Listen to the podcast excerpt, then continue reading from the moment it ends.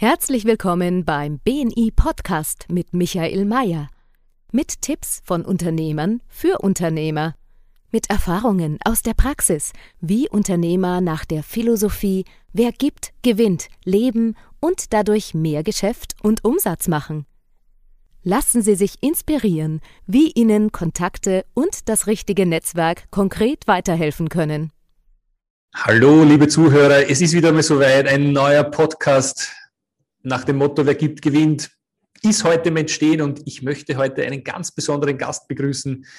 Er ist aufgewachsen im Sauerland, ist direkt nach dem Abitur nach Seattle übersiedelt, hat an der Universität in Wittenherde Wirtschaftswissenschaften studiert, hat dann eine Firma gegründet in Boston und Berlin, aufgebaut, eine Softwarefirma und hat 2016 schon seine Anteile wieder verkauft. Und äh, ja, Liebe Leute, mit einem Riesenapplaus wollen wir heute den Felix Schulte bei uns begrüßen. Bei Beni sind wir bekannt, wir klatschen immer. Auch ich klatsche für dich. Lieber Felix, schön, dass du heute da bist.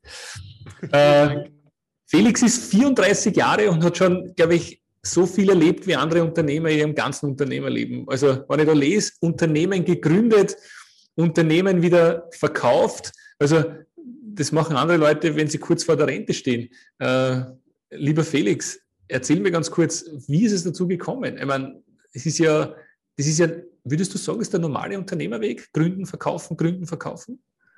Nee, das ist ein Unternehmerweg, aber man, äh, aber einen, den es ja mittlerweile immer häufiger gibt. Äh, ich bin ja in einer Generation aufgewachsen, äh, wo es die ersten Startups gibt, die eben auch sich ähm, Venture Capital geholt haben. Und wenn du das machst, verfolgt deine Firma einfach eine andere Logik. Also ich, äh, mein Vater ähm, ist auch Unternehmer und wir hatten ein Familienunternehmen und da war die Logik eher, man baut das über 30 Jahre auf und man ist aber auch alleiniger Gesellschafter. Und wenn du allerdings mal in jungen, äh, in, in, jungen Jahren, also jung nach Firmengründung, äh, Kapital von anderen Investoren aufnimmst, dann wollen die natürlich mal eine Rendite sehen. Und eigentlich ist sofort mit dem ersten Mal Investoren aufnehmen, ganz klar, dass deine Firma einer anderen Logik folgt. Nämlich tatsächlich der Logik, dass du die Firma verkaufen wirst und auch die Logik, dass du eigentlich, wenn äh, eigentlich immer alles investierst und versuchst, möglichst schnelles Wachstum zu erreichen. Und von daher muss man sich das eigentlich so bewusst machen, wenn man im ersten Gründungsjahr den ersten Investor aufnimmt, dann ist schon klar, dass die Firma auf Verkauf ausgelegt ist. Definitiv. Äh, ich bin auch dabei, um mich einzuhören. Da gibt es einige gute Podcasts und es ist ja spannend, was hier passiert. War das klar von Beginn an, dass du so startest wie deiner Softwarefirma, gleich mit Investoren, vom Beginn von der ersten Idee an oder hat sich das einfach ergeben? Ja, es gibt ja im Prinzip zwei Arten äh, von Softwarefirmen. Es gibt einmal mehr so Servicefirmen, wo du Dienstleister bist und eben Stunden abrechnest. Und dann ist es relativ einfach, eine Firma äh, bootzustrappen, also ohne Investoren aus dem eigenen Einnahmen zu finanzieren. Wenn du aber eine Software hast, äh, die sehr produktlastig ist, äh, wo du also erst ein komplettes Produkt bauen musst und vergibst dann Softwarelizenzen. Also so war das damals bei Newstore. Ähm, da musst du ja erstmal das Kapital haben, um eben dieses Produkt hinzustellen. Und erst wenn das Produkt fertig ist, kannst du überhaupt Einnahmen haben. Ähm, und jetzt war es halt eben so, dass äh, ich ja noch sehr jung war. Ich glaube, ich war 22, als ich das gegründet habe. Ähm, und da hatte ich, äh, da hatte ich kein Geld und dann war das eben die Logik, ja, mit, nach der das lief. Und das war auch alles gut. Und wir haben bei Newstore am Ende ziemlich viel Geld geraced. Wir haben 47 Millionen geraced, bis ich gegangen bin.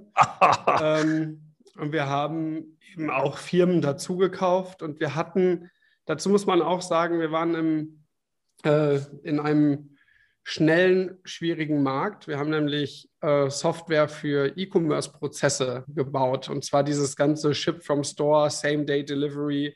Ähm, wir haben die äh, wir haben den Lagerbestand der Läden mit dem Online-Shop verknüpft und haben dann so Sachen gemacht wie in New York, bin 55 Minuten mit Uber geliefert.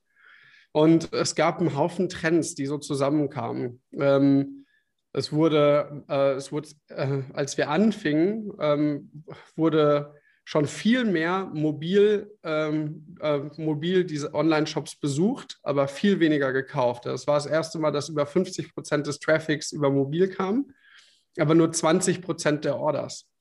Was ja ganz, was ja ganz, aber es war halt relativ klar, es kommt der Trend zum Mobilgerät.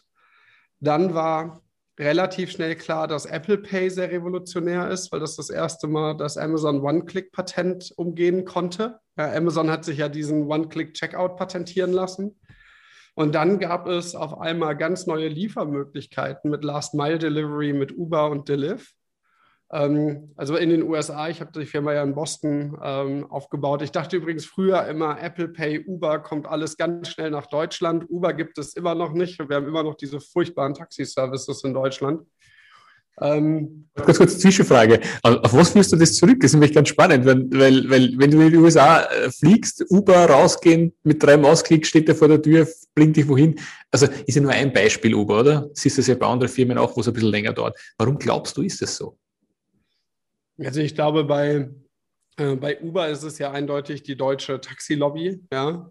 Und ähm, es ist halt gewollt, dass man eine feste Anzahl Taxen hat und am Ende stehen die vier Stunden rum und du zahlst einfach nur die Parkzeit der Taxis. Na, das meine, meine ich aber grundsätzlich, warum dauert es länger, bis so Trends sich in Deutschland oder in Europa wirklich durchsetzen, was in den USA schon State of the Art ist? An was führst du das zurück? Tja, ich glaube, also dieses, die ganze Venture Capital Szene ist in den USA ja viel weiter. Die ist ja hier ist in den USA in den 60ern entstanden, hier so Mitte der 90er das erste Mal richtig. Und das braucht ja auch viele Generationen. Wir sind jetzt in Berlin wahrscheinlich so in der fünften, sechsten Gründungsperiode. Also es gab ja die, den neuen Markt, dann 2000er noch äh, dann gab es äh, den ersten richtig große Ding, das war ja damals StudiVZ, irgendwie mit 80 Millionen, war damals eine unglaublich große Zahl äh, verkauft worden. Da würde man heute drüber lachen. Ähm, dann sind in der Zeit ja auch einige Firmen gegründet, die heute richtige Unicorns sind, wie SoundCloud und so. Und man merkt, ich bin seit 2007 in Berlin, man merkt, wie immer mehr Expertise hier in Berlin ist. Früher konnte hier niemand Online-Marketing in Berlin. Und heute haben halt die ganzen E-Commerce-Läden der Sambas, so wie Salando und so, ähm, haben wir, Seven Trends, haben wirklich Online-Marketing in diese Stadt gebracht, sodass du heute hier auch Mitarbeiter findest. Du hast mehr Leute, die schon Geld verdient haben, die weiter investieren können. Das ist halt tatsächlich ähm, ein Prozess, der sich immer weiter beschleunigt und der ist in den USA schon viel länger da dann ist der Markt in den USA deutlich größer. Dann hast du einen ganz großen Vorteil in den USA. Du hast viel mehr große Städte mit größerer Bevölkerungsdichte. Also in Deutschland hast du ja als große Stadt eigentlich nur Berlin. Ja. Also im Vergleich dazu und ähm, wenn du halt überlegst, was du in den USA hast, von San Francisco, LA, Seattle, Boston, New York, ja, da, Miami, du hast halt viel mehr große Städte, was natürlich gerade für so Themen wie Uber äh, gut ist. Und wenn man sich das anguckt, hat Wirtschaftswachstum äh, auch immer viel mit Bevölkerungsdichte zu tun, tatsächlich. Ja? Also deswegen entstehen solche Services auch gerade da, wo viel Bevölkerungsdichte vorhanden ist. Während Spannend. Deutschland ja extrem zersplittert ist. Ne? All, all die Familienunternehmer auf dem Land ein bisschen, ein bisschen auch äh, traditioneller, muss man auch dazu sagen, wobei es bewegt sich auch relativ viel, glaube ich, an der Startup-Szene, wenn du das anschaust, wie du gesagt hast, in Berlin. Äh, warum lebst du dann in, äh, in, in Deutschland und nicht in den USA, wenn ich das, wenn ich das fragen darf? Ich habe ja viel Zeit in den USA verbracht. Ja? Ähm, ich habe ja äh, eine Zeit lang in Seattle gewohnt und dann habe ich ja eine Zeit lang bin ich zwischen Berlin und Boston gependelt. Ähm, wir hatten damals die, oder haben das, die Firma hat das immer noch, die Produktentwicklung äh, in Berlin, auch weil es einfach deutlich günstiger ist, aber Sales, Marketing, Kunden, alles in den USA. Also die USA sind mittlerweile tatsächlich äh, sehr teuer geworden und ich mag aber einfach den Berliner Lebensstil ganz gerne. Also es geht ja dann nicht nur um die, äh, um die wirtschaftlichen Fragen, aber ich fliege immer wieder gerne in die USA. Also jetzt in letzter Zeit natürlich nicht, aber äh, früher hatte ich schon so fünf, sechs Einreisestempel im Jahr im Palmenpass. Sehr gut, sehr gut. Wir haben ja sehr viele äh, KMUs, die bei uns im Podcast hören. Ich weiß nicht, ob du äh, BNI gehört hast. Das ist ja ein Unternehmernetzwerk. Wir haben über ähm, über 11.000 Unternehmer bei uns im Netzwerk dabei. Und durch die äh, Pandemie hat sich auch bei denen natürlich sehr viel geändert. Und das ist ganz spannend. Ich habe letzte Woche ein Telefonat gehabt mit einer, mit einer Blumenhändlerin, die so einen Blumenstand hat. Und sie hat gesagt, muss dir vorstellen, im Februar vor der Pandemie wollte sie ihren Webshop schon einstampfen, weil sie nur eine Bestellung pro Monat gehabt hat. Und jetzt, nach dem einem Jahr Pandemie, sagt sie, kriegt sie 60 Prozent ihrer Bestellungen über den Webshop und sie ist so glücklich, dass sie den behalten hat. Was können KMUs lernen, was die Digitalisierung und das ganze Online-Geschäft betrifft? Weil ich gefühlt glaube, dass da echt einen Aufholbedarf gibt bei uns in Österreich und in Deutschland. Was, was, kann, was kann man lernen? Wo geht's hin? Was passiert? Also ich glaube tatsächlich, dass so der größte Unterschied ist, ähm, ich, ich werde immer wieder eingeladen zu ganz vielen, weil man sieht immer so ganz viel auf der Agenda, Digitalisierung jetzt, wie soll ich das machen und so weiter. Und mein Tipp ist am Ende, die, bei der Digitalisierung hat man ja einen Vorteil. In der Regel sind die meisten Sachen, die man machen kann, relativ günstig. Also wenn man sonst ähm, äh, sonst Ladenlokale mietet, Maschinenparks kauft. Das ist alle, sind alles immer große Entscheidungen. Und meine Erfahrung ist tatsächlich bei der Digitalisierung, es so einfach machen. Und es gibt so viele kleine Tools, die man zusammenbauen kann und so viele kleine Software-as-a-Service-Lösungen. Ich glaube, wir hier bei Ride haben wahrscheinlich an die, boah, muss man nachgucken, wahrscheinlich so an die 90 Tools, die wir abonniert haben, ja, von äh, von Zoom für Videocalls bis hin zu äh, Microsoft Power BI und so weiter. Und wir haben das bei uns so gesagt, wir wollen eigentlich, dass unsere Mitarbeiter so den halben Tag Tagesgeschäft machen und den, die andere Hälfte ihres Tages ihren eigenen Job optimieren. Und das halt immer mit digitalen Lösungen, also, also Workflow-Automatisierung, E-Mail-Templates und so weiter. Und das sind halt viele kleine Schritte, aber wir verlangen einfach von jedem unserer Mitarbeiter, dass die selber immer ihre Prozesse optimieren und eben auch recherchieren. Und dann guckt man sich mal ein YouTube-Video an, wie man das einrichtet. Ähm, und dann probiert man einfach und arbeitet sich da so iterativ vor. Und ich habe immer wieder festgestellt, wenn ich mit ähm, Unternehmern spreche, gerade größere, dann ist das immer so ein Riesenbrocken und es wird diskutiert und debattiert und am Ende ist aber die, sind Digitalisierung oft viele kleine Schritte. Natürlich, wenn du jetzt so eine SAP-Umstellung hast, ist das kein kleiner Schritt. Aber wenn du halt sagst, ich lege jeden Tag ein neues E-Mail-Template an, um meine Büroprozesse zu optimieren, dann sind das halt viele kleine Schritte, die dich da zur Digitalisierung bringen. Es ist ein schöner Tipp, lieber Felix, äh, jeden Tag einen kleinen Schritt und mit den E-Mail-Templates zu beginnen äh, nehme ich definitiv gleich mit für unsere Firma, weil, er, weil jeder Mitarbeiter auch das größte Kapital zwischen seinen Schultern trägt und er sich selber auch gerne in seinem Bereich besser machen kann. Das heißt, einen halben Tag bei euch wird, wird dafür verwendet, bei euren Mitarbeitern hier ihren, ihren eigenen Bereich besser zu machen. Das ist das Ziel. Wir haben leider gerade das, oder das heißt, wir haben halt das Problem, dass wir stark wachsen und auch äh, nicht genug Mitarbeiter schnell genug finden. Ähm, und das bleibt, fällt manchmal unter den Tisch, aber eigentlich ist das gewünscht und ich, wir möchten jede Woche einen Fortschritt sehen ähm, in allen Bereichen, dass wir irgendwo was besser machen oder optimieren. Ähm, und das sind oft kleine Sachen, ja. Ähm, Leads im CRM besser ranken. Ähm, ein Beispiel, wenn bei uns in der Hot, äh, wenn bei uns im Kundensupport oft gefragt wird, wie ein Rahmendarlehensvertrag funktioniert. Wir haben jetzt mal ein YouTube-Video zum Rahmendarlehensvertrag gemacht und das direkt in das Vertragstemplate gepackt ist, also oben das Erklärvideo.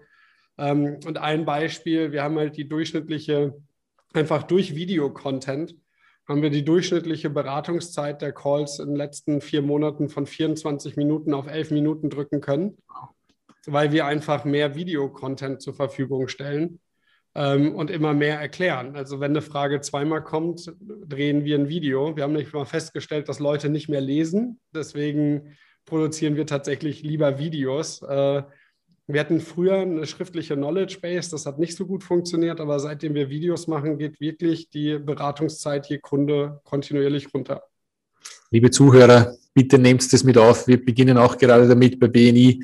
Äh, wenn ihr die Frage zweimal hört, kurzes Video, nichts mehr zum Lesen, sondern einfach anschauen. Super Tipp, danke sehr, Felix. Felix, du hast ein neues Unternehmen gegründet, nachdem du deine Anteile verkauft hast an deiner Softwarefirma, ähm, nennt sich Ride Capital. Habe ich das richtig ausgesprochen? Was, ja, genau. macht, was macht ihr da genau? Und äh, was, ist da, was ist der Nutzen für denjenigen, der euer Produkt oder Dienstleistung kauft? Ja, nach meinem, äh, nach meinem Exit bin ich dann erst zu einem Immobilien-Private Equity Fonds gegangen und habe eben ähm, viele Immobilientransaktionen mit begleitet und habe dort gesehen, wie man professionell Geld anlegt. Und bei der professionellen Geldanlage, also bei der ARB, konnte man investieren ab 5 Millionen. Ähm, strukturierst du Investments anders. Ja? Du arbeitest mit Gesellschafterdarlehen, du nutzt steueroptimierte Firmenstrukturen, ähm, du hast ein ordentliches Reporting und so weiter. Und ich fand das immer sehr frustrierend zu sehen, dass, ähm, äh, dass diese Deals sozusagen nur den Reichen zur Verfügung stehen und jemand, der nicht so viel Geld hat, dann tatsächlich äh, irgendwie nur der Bausparvertrag oder, das, äh, oder Riester bleibt. Ähm, wenn man dann mal einen Deal einzeln strukturiert, da hat man das Problem, dann zahlt man hohe Anwaltskosten und wenn der Deal nicht groß ist, dann lohnt sich das einfach nicht. Und ich habe mich dann ähm, mit meiner Mitgründerin Christine zusammengetan. Christine war jahrelang als, äh, als Informatikerin bei Goldman in London. Und wir haben gesagt, wie können wir denn diese professionelle, institutionelle Finanzanlage mehr Leuten zur Verfügung stellen? Wir kannten das ganz gut. Ich weiß nicht, ob Family Offices bekannt sind. Viele große Unternehmen haben ja eigene Mitarbeiter, um Vermögen zu verwalten. Und es gibt aber eben Varianten, Vermögen besser zu verwalten, nämlich ähm, mit einer vermögensverwaltenden GmbH, um, äh, um Steuern zu optimieren, mit optimierter Buchhaltung. Und wir haben uns eigentlich zum Ziel gesetzt, dass das, was institutionell immer wieder einzeln gemacht wird, indem mein Anwalt mir, indem ich meinen Anwalt anrufe, der schickt mir einen Vertrag und das kostet dann drei Stunden nach 500 Euro, das als Produkt zu machen. Und wir haben eine Softwareplattform entwickelt, ähm, über die man sehr einfach vermögensverwaltende GmbHs gründen kann, über die man mit Partnersteuerberatern vermögensverwaltende GmbHs administrieren kann wir haben eine vollautomatisierte Wertpapierverbuchung, also um alle Transaktionen von Wertpapieren kostengünstig zu verbuchen. Wir liefern sämtliche Vertragstemplates und wir liefern also vom Geschäftsführeranstellungsvertrag bis zum Rahmendarlehensvertrag. Ähm, wir werden demnächst eine Vermögensaufstellung bieten, also die konsolidierte Vermögensbilanz. Unser Ziel ist, das, was Family Offices und teure Anwälte immer wieder mit Stunden berechnen, als Produkt zur Verfügung zu stellen und das damit eben Leuten zur Verfügung zu stellen, die weniger Geld haben, weil ähm, aktuell machen das eben viele, die große Vermögen haben, aber eigentlich lohnt sich so eine Konstruktion schon ab 100.000 Euro, die ich anlegen möchte, wenn ich so einen Anlagehorizont von zehn Jahren habe. Bei Unternehmern macht das sowieso sehr viel Sinn, mit äh, Holdingstrukturen zu arbeiten oder noch Immobilien GmbHs, um einfach auch äh, Vermögen Risiko zu trennen und auch äh, Steuer zu optimieren. Und wir beschäftigen uns eben auch mit vielen Themen von der Familienstiftung bis Schenkung und so weiter und bauen da immer, immer mehr Services auf. Spannendes Thema, Felix. Welche Kunden sucht ihr dann? Seid ihr schon am Markt und, und welche Kunden sucht ihr ganz konkret? Ja, also aktuell äh, kriegen wir so 100 Neukunden im Monat. Ja, alles Kunden, die eben vermögensverwaltende GmbHs äh, haben. Man muss sagen, 60 Prozent gründen über uns, 40 Prozent kommen mit ihren Bestands-GmbHs. So Pi mal Daumen. Und unsere Kunden sind extrem unterschiedlich. Also es gibt äh, natürlich viele Leute, die geerbt haben. Es gibt viele Unternehmer. Es gibt Leute, die einfach, wo einfach ein gutes Einkommen da war. Ähm, und im Prinzip sind das aber alles Leute, die sich gerne selber mit ihrem Geld beschäftigen, also die das nicht an irgendeinen Vermögensverwalter abgeben. Das sehen wir übrigens immer mehr, dass Leute ihre Finanzen selbst in die Hand nehmen und Leute, die das natürlich, wie ich so stark, gerne schlau machen wollen ähm, und die dann da schon mal gelesen haben, aber in dem Thema nicht so sind. Oft muss man auch sagen, sind das Leute, die eher ein bisschen ländlicher wohnen und die jetzt nicht den guten Steuerberater vor Ort haben oder viele Unternehmerfreunde, ähm, die sowas schon gemacht haben. Ja? Ähm, und das ist halt ganz gut, dass sie dann eben bei uns den Austausch finden und, ähm, äh, und dann eben bei uns auch die Informationen finden, aber auch die Tools. Also, ähm, weil als wirklich standardisierte Softwarelösung ist das halt viel günstiger, als wenn du zu deinem Steuerberater gehst und sagst, setz mir das mal auf und er berechnet dann Stundensätze. Alles klar. Das heißt, bei euch gibt es eine monatliche Fee? Oder also, gibt es eine einmalige Fee? Oder wie, wie, ist es, wie ist es gestaltet? Genau, also bei uns gibt es, wenn du gründest, gibt es eine einmalige Gründungsgebühr, ja, weil wir dann eben die komplette Firma für dich gründen und aufsetzen. Aber wie gesagt, du kannst auch mit deiner bestehenden Firma zu uns kommen. Ähm, und dann gibt es eine monatliche Fee. Ähm, wir vermitteln auch immer, das ist ganz wichtig, wir sind kein Steuerberater oder so. Wir vermitteln dann immer an einen unserer Partnersteuerberater, die aber auch unsere Softwarelösungen nutzen. Ja, dann ist das so ganz gut connected. Und ähm, es gibt manchmal Fälle, ähm, gerade bei Unternehmern strukturieren wir oft um. Also es gibt oft Unternehmer, die ihre Firma entweder noch als GBR führen, wo wir dann eine Umwandlung in eine GmbH machen, oder die tatsächlich die Firma noch privat besitzen und noch keine Holdingstruktur dazwischen haben. Und wenn wir solche Umstrukturierungen haben, haben wir Partner, die das dann mit aufsetzen. Ähm, und das sind dann natürlich individuelle Preise. Aber gerade bei den Unternehmern haben wir oft diese ganzen Umstrukturierungen ähm, weil man oft ja einfach anfängt, ohne sich über solche Themen Gedanken zu machen und erst wenn die Firma überhaupt läuft, mal den Kopf dafür hat, sich damit zu beschäftigen. Man muss aber leider sagen, ähm, sowas später zu korrigieren ist teuer. Sowas von Anfang an aufzusetzen ist immer die bessere Variante. Bin ich vollkommen bei dir. Felix, seid ihr auf der Suche auch nach Steuerberatern, die als Partner für euch arbeiten in ganz Deutschland oder weltweit? Ja, also wir haben aktuell neun Partnersteuerberater und äh, bauen das Netzwerk auch weiter aus. Uns ist da immer wichtig, dass sie sich sehr gut mit Kapitalvermögen auskennen, sehr gut mit Wertpapieren und mit diesem ganzen Bereich Vermögen strukturieren. man muss sagen, die meisten Steuerberater können ja am besten operative Firmen, ja, Eingangsrechnung, Ausgangsrechnung, Abschreibungen. Ähm, wenn man mal wirklich jemanden findet, der weiß, wie man ein CFD oder ein Future verbucht, das ist, äh, das ist tatsächlich selten. Ähm, also noch eine ganz konkrete Frage. Sucht ihr, sucht, sucht ihr noch Partner, die sich mit dieser ja. Thematik auskennen? Ja, immer. Okay, wunderbar, weil eines unserer äh, Spezialitäten bei uns im Netzwerk ist, wo man ganz klar sagt, man, man sucht was und die anderen sagen, ich kenne da wen, den kann ich dir weiterempfehlen. Ähm, lieber Felix, wie geht es bei euch weiter? Ist, ist, ist das jetzt ein Thema für die nächsten fünf Jahre und dann wird wieder das nächste äh, Venture angegangen, weil ich, ich habe auch hier die Information, dass du auch eine andere Firma ge gegründet hast, die heißt sich, nennt sich Creating Cashflow, eine Community von Immobilieninvestoren, die gemeinsam in Immobilien investieren. Ist das, ist das das Samstag-Sonntag-Nebenprodukt oder ist es genauso auch was, was mitschwimmt? Nee, tatsächlich ähm, ist eins unserer Ziele auch demnächst äh, Investments anbieten zu können, Immobilieninvestments. Wir sind da im Dialog mit der BaFin. Ja? Und äh, die, man muss dazu sagen, bei der BaFin war letztes Jahr wenig los mit, äh, die haben sich eher mit Covid und Wirecard beschäftigt. Aber wir hoffen, ähm, dass wir auch dort vorankommen und sobald wir die Regulierung haben, ähm, wollen wir tatsächlich bei Ride auch Immobilieninvestmentclubs anbieten. Das heißt, man äh, bündelt Investoren in der GmbH und kauft Objekte. Was eben, also Problem bei Immobilien ist ja, die sind big, chunky and slow. Und äh, deswegen macht es da durchaus Sinn, das mit mehreren Investoren zu kaufen und eben kleiner zu stückeln. Das ist was, daran arbeiten wir. Aber wie gesagt, wir müssen erstmal mit der BaFin durchkommen. Ähm, gleichzeitig, wir bauen jetzt, äh, wir bauen mehr Brokerbanken auf.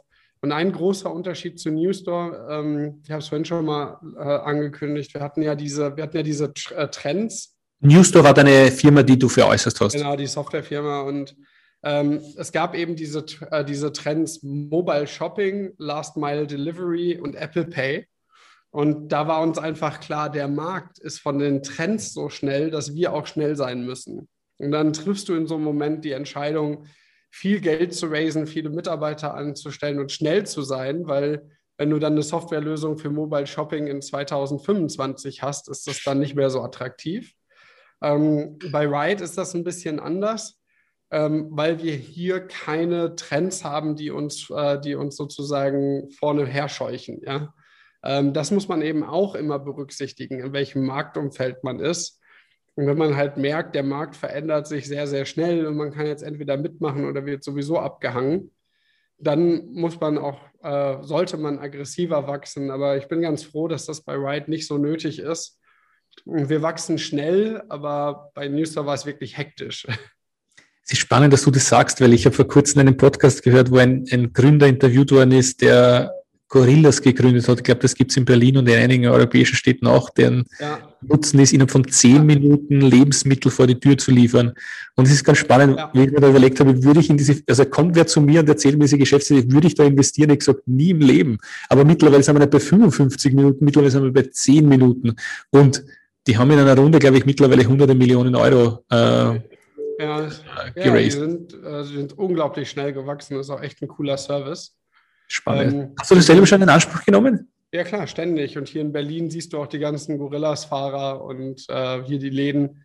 Also, ähm, das ist schon wirklich Wahnsinn. Und es gibt eben immer mal wieder diese Hypergrowth-Firmen, oft allerdings auch mit viel Konkurrenz. Also ähm, äh, hier die Lieferdienste, ähm, die Scooterdienste, ja. Ähm, und es gibt eben Märkte, äh, wenn du dort, also auch ganz interessant, ähm, äh, wenn man sich Vermögensverwalter anguckt, ja, äh, es gibt ja diese Robo-Advisor von äh, Kirion, von der Kirin Bank und dem Marktführer Scalable Capital. wir kennen die, ich kenne die beide alle ganz gut. Und Scalable, die haben beide recht gut gestartet, haben beide ihr Marketing im Griff gehabt, aber Scalable hat halt viel Geld in die Hand genommen und das wieder ins Marketing gesteckt, während Kirion das eher mit eigenen Mitteln gemacht hat. Und man sieht halt, äh, dass Scalable mittlerweile fünfmal so groß ist. Ja? Und dann ist eben die Frage, macht dann Bootstrappen und keine Investoren aufnehmen Sinn, wenn du eben Konkurrenten hast, die das tun und die dich dann überholen? Das muss natürlich dann jeder, äh, jeder sich selbst stellen, aber ich glaube, diese Frage, nehme ich Kapital auf, hat auch viel mit dem Marktumfeld zu tun. Spannend, spannend. Das ist für uns ein bisschen Exkurs, weil wir auch aus dieser ja, KMU-Welt kommen, aber trotzdem interessant zu hören. Wie viele Mitarbeiter habt ihr derzeit? Bei Ride Capital? Wir sind jetzt mit Werkstudenten äh, und Freelancern 36. Wow. Und wir haben aber, wenn das jemand hört, wir haben gerade noch über 18 Stellen frei und ich würde mich freuen, wenn wir Tja. schnell mehr Mitarbeiter kriegen. Konkret, welche Stellen, welche drei, vier Stellen? Sehr konkret. Unsere Zuhörer tendieren dazu, Leuten zu helfen, weil unser Motto ist, wer gibt, gewinnt. Wir suchen vor allem Leute bei uns im Marketing. Ähm, da geht es um Performance Marketing, um Content Marketing und um PR. Wir suchen Leute in Inside Sales, da geht es eben darum, Neukunden zu betreuen. Und wir suchen Leute in Operations, die dann auch unsere Kunden weiter betreuen. Alles klar, liebe Zuhörer, wenn ihr wen kennt, der Felix freut sich über Empfehlungen, schnell wachsende Firma, kann man definitiv echt was lernen. Äh, Empfehlt ihm bitte Personen weiter. Ähm, lieber Felix, ähm, wenn, wenn, wir sind ja auch eine Netzwerkorganisation, also wir, wir, wir gehen auf Leute zu, wir, wir, das ist unser Hauptthema. Ähm, hast du Netzwerktipps oder gehst du Netzwerken oder ist das gar nicht notwendig in deiner Position? Ja, ich bin, äh, ich bin ja immer gerne Netzwerken gegangen, aber das ist im letzten Jahr ja schwierig. Ich muss sagen, ähm, online tue ich mich nach wie vor schwer. Ja? Ähm, das, das, sagt ein Online-Unternehmer. Online. Lustig. Nee, aber also gerade der Vorteil an Berlin war ja, dass man sich mit Leuten mal zum Mittag verabreden kann und viele spannende und äh, auch Veranstaltungen hat. Es gibt ja hier den Bundesverband der deutschen Startups. Das ist, ähm, äh, da bin ich sozusagen seit der Gründung dabei. Äh, die haben immer viele Delegationsreisen gemacht, äh, die immer sehr inspirierend waren und mit denen man immer tolle Leute kennengelernt hat. Ähm, und man hat sich früher einfach da mehr getroffen und das fehlt natürlich, fehlt schon jetzt. Ähm, ich freue mich, wenn jetzt wieder Veranstaltungen wirklich anfangen, ja. Also wenn die Veranstaltungen wieder anfangen, bei uns in Österreich läuft es schon wieder. Bei euch wird es, glaube ich, auch nicht mehr, wird es nur mehr um Tage der Wochen handeln. Ähm, was sind deine zwei besten Netzwerktipps, wenn du, wenn du rausgehst? Was können unsere Zuhörer mitnehmen? Sagst die zwei Dinge, die funktionieren immer. Also meine liebste Art zu netzwerken ist eigentlich nicht auf ein kurzes Event zu gehen. Meine Lieblingsart äh, oder die beste Art zu netzwerken, wo wirklich tolle Freundschaften daraus entstanden sind, waren immer gemeinsame Reisen. Also ich hatte das Glück, ich war damals mit Philipp Rösler auf Delegationsreise im Valley, als der noch Wirtschaftsminister war, und ich war mit Brigitte Zypris in Tel Aviv.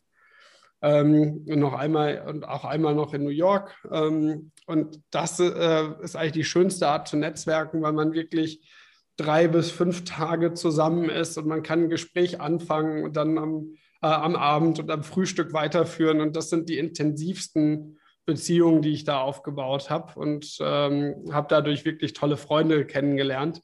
Ähm, und das, also wenn ich die Möglichkeit habe, habe ich es lieber immer intensiver über mehrere Tage. Ähm, als nur so eine kleine Abendnetzwerkveranstaltung. Felix ist ein wunderbarer Tipp, den du gegeben hast. Der kostet natürlich Geld, muss man ganz klar sagen. Nur am Ende des Tages, wenn man eine Person oder eine Personengruppe kennenlernen möchte, mit denen fünf Tage verbracht hat, gemeinsam essen, frühstücken, Abend, wie auch immer, da passiert es gezwungenermaßen, wenn man nicht wirklich derjenige ist, der um fünf Uhr schon wieder zurück ins Zimmer geht und sich zurückzieht, oder? Es ja. passiert einfach. Ja, es gibt hier in Berlin eben auch immer wieder Aktionen. Es gibt hier eine Unternehmergruppe, die gehen immer wieder zusammen Kitesurfen. Ähm, es gibt eine Gruppe, die gehen zusammen Skifahren. Ähm, und es gibt äh, und das, äh, es gibt natürlich auch solche Organisationen wie EO und so. Und ich mag das eigentlich lieber, wenn man mit einer Personengruppe entweder häufiger Zeit verbringt, also immer wieder trifft, oder eben am Stück sowas macht, wie mal eine Woche Kitesurfen gehen. Ähm, und das ist meine Lieblingsart zu netzwerken, ganz ehrlich. Und das geht online sehr, sehr schlecht. Bin ich vollkommen bei dir. Ähm, Beziehung entsteht nur durch Investition von Zeit und das machst du definitiv. Finde ich super klasse, diesen Tipp. Liebe Zuhörer, nochmal Wiederholung, wenn ihr wen besser kennenlernen möchtet und da gibt es, glaube ich, von Kursen angefangen über Reisen, über das gemeinsame Kitesurfen das ist die Möglichkeit, weil Beziehung passiert dann, wenn man was, auch wenn man was gemeinsam erlebt hat, gemeinsam getan hat. Ähm, lieber Felix, wir sind fast am Ende angelangt, waren einige super Tipps dabei. Ich habe immer am Ende dieses Podcasts ein paar Fragen an meine, meine, meine Interviewpartner. Wärst du bereit für diese Fragen? Ja, klar.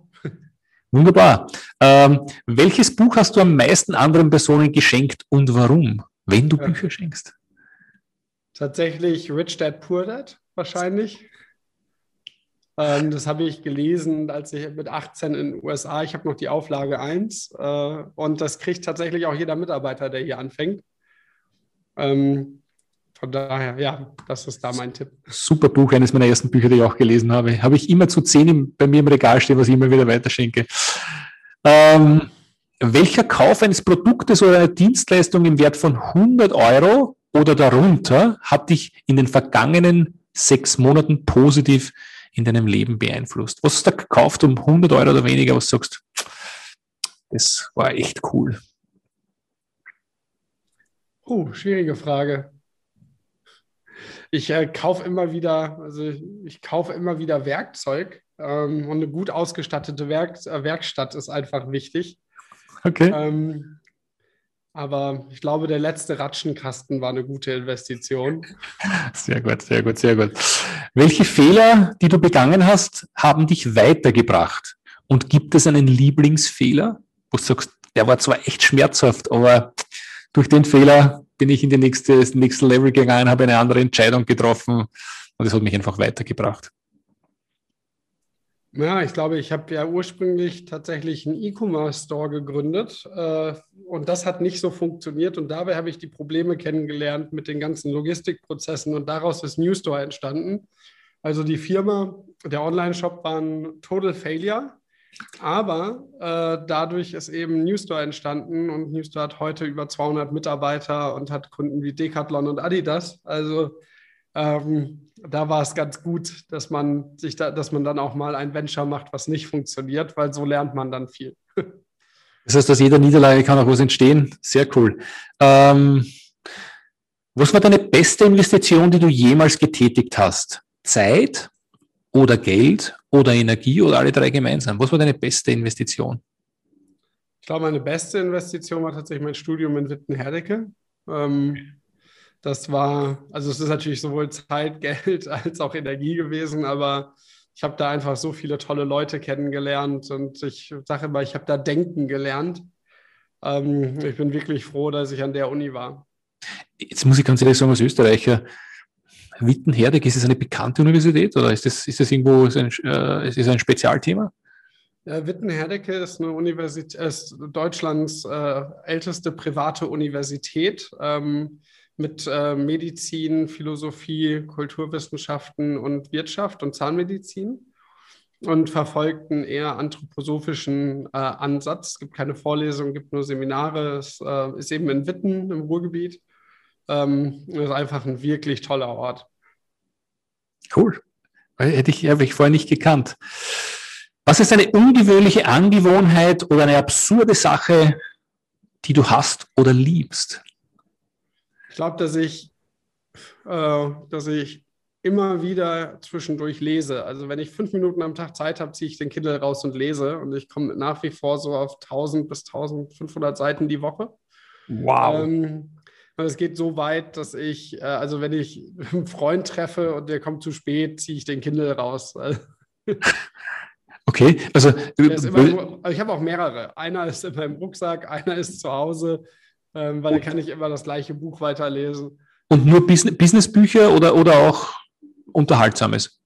Ich lese eigentlich immer drei Bücher parallel. Einmal Business, einmal eher ein Sachbuch äh, und einmal Belletristik. Und je nach äh, Lust und Laune ähm, wechsle ich dann, weil ich will auch manchmal mich nicht noch mehr mit Business beschäftigen. Ähm, aber deswegen, ich lese immer drei Kategorien parallel. Was war die letzten Monate das coolste Buch, wo du sagst, pff, das war echt, das war echt lebensverändernd? Ich lese gerade äh, das neue Buch von äh, Jeff Bezos. Das ist ganz interessant, aber nicht unbedingt lebensverändernd. Ähm, ein Buch, was ich echt empfehlen kann, ist das hier. Das ist von Berkshire Hathaway. Alle, ähm, und das ist total cool, das sind alle Shareholder Letters. Und die fangen dann so mit drei Seiten an in den 70ern. Und was halt so cool dabei ist, man liest halt nicht im Nachhinein, wie es war, sondern man kriegt so von Jahr zu Jahr ungeschönt zu sagen, wir erwarten für nächstes Jahr das und dann kommt doch alles anders oder es hat doch was äh, funktioniert. Und wenn man das sozusagen chronologisch nacheinander liest, macht das sehr viel Freude. Kann ich sehr empfehlen. Schönes Buch, habe ich, hab ich nicht gekannt. Ähm, rückblickend auf die letzten fünf Jahre, in welchen Bereichen kannst du jetzt besser Nein sagen? Ich kann, also ich glaube, ich kann besser, äh, ja, einfach, einfach mehr Fokus. Ja, mir sind die Prioritäten klarer als früher. Ähm, und es fällt leichter, es fällt einfach leichter, sich zu fokussieren und äh, Sachen abzulehnen. Es ist witzig, dass du das sagst, weil meine nächste Frage wäre gewesen, wenn du deinen Fokus verloren hast, wie kriegst du ihn wieder zurück? Also, oder passiert das bei dir nicht mehr? Das ist, glaube ich, eine Frage des Trainings auch, oder? Also ich finde, was wir hier tatsächlich machen, ich äh, möchte immer, dass Mitarbeiter hier in Sales oder Operations arbeiten und Kundenkontakt haben. Also auch Leute aus dem Marketing arbeiten mal bei uns zwei Wochen und telefonieren mit Kunden. Und ich glaube, wenn immer man Fokus verliert, sollte man einfach wieder in den Vertrieb gehen und mit Kunden sprechen, selber. Ja. Ähm, das ist nämlich am Ende das, äh, das Wichtigste. Äh, am Ende wird ja ein Produkt nur bestehen, wenn man einen Unterschied der, des, der Leben der Kunden macht. Ähm, und deswegen rotieren wir tatsächlich Mitarbeiter aus allen Bereichen immer wieder auch in den Vertrieb. Sehr schöner Tipp. das äh, nehme ich mir auch gleich wieder zu Herzen. Am Ende des Tages geht es um die Kunden in einem Unternehmen und welchen Mehrwert oder Nutzen das ihnen bringt. Und wie man, wie man deren Leben verändert. Lieber Felix, es war mir ein Volksfest mit 3E mit dir zu sprechen. Wahnsinnige coole Tipps dabei. Ähm, zwei Dinge würde ich gerne am Schluss äh, mit dir reden. Das eine ist, äh, ich möchte dich gerne einladen zu einem Netzwerktreffen online in Berlin, sofern du Lust und Laune hast. Ja, gerne. Da treffen sich über 60 Unternehmer. Ähm, würde ich mich freuen, wenn du da einfach einmal dazukommst. Können wir gerne auch gemeinsam hingehen. Du musst nur in der Früh ein T-Shirt anziehen und auf einen Zoom-Link klicken, derzeit noch. Äh, und ich würde dir gerne im Nachgang die Einladung schicken. Und das Zweite ist, ähm, ich bin davon überzeugt, dass wenn wir jeder, wenn, wenn wir alle einer Person pro Tag weiterhelfen, dass wir die Welt zu einem besseren Platz machen können. Ein Kollege von mir hat mich da vor über einem Jahr ein WhatsApp geschickt, wo er gesagt hat, Michael, du stehst heute auf meiner Liste. Was kann ich Gutes für dich tun? Ich möchte 10 bis 20 Minuten meiner Zeit investieren, um dein Leben besser zu machen. Seit ich das gehört habe, ist auch mein Ziel, jeder, jeden Tag einer Person zu helfen, mit einer Empfehlung, mit einem Kontakt, zuhören, was auch immer, einfach zu, richtig zu helfen. Ähm, resoniert es mit dir, anderen Personen zu helfen? Passt es bei dir rein? Ja, klar. Das ist also, wie gesagt, letzten Endes ähm, ist ja das Ziel unserer Firma auch immer den Kunden zu helfen, äh, den Mitarbeitern äh, hier zu helfen und auch einfach dem Netzwerk zu helfen. Und am Ende kommt man einfach gemeinsam weiter. Ja. Und es macht mehr Spaß. Definitiv, es macht mehr Spaß. Lieber Felix, herzlichen Dank für deine Zeit. Solltest du irgendwann in der nächsten Zeit nach Wien kommen, würde mich freuen, wenn du bei mir vorbeischaust im Büro oder ich lade dich ein auf ein Wiener Schnitzel äh, und einen guten Kartoffelsalat oder nur auf einen Kaffee, dann auf einen Achtel Wein. Wir trinken erst am Nachmittag bei uns im Büro, also Vormittag. Okay, dann komme ich nachmittags. Das war mein Volksfest, lieber Felix. Herzlichen Dank. Ich schicke dir noch eine Einladung und äh, würde mich freuen, dass wir gemeinsam einfach netzwerken gehen. Gerne. Liebe Zuhörer, helft einer Person pro Tag weiter und es wird die Welt zu einem besseren Platz werden. Empfehlt uns weiter und schönen Tag noch. Ciao, ciao. Haben Sie Interesse, spannende Kontakte kennenzulernen, die Ihnen direkt helfen können, Ihr Geschäft auf das nächste Level zu heben? Dann lade ich Sie herzlich ein, ein BNI-Team in Ihrer Nähe bei einem unverbindlichen Frühstück zu besuchen. Einfach anmelden unter bni-blog.de slash Unternehmerfrühstück.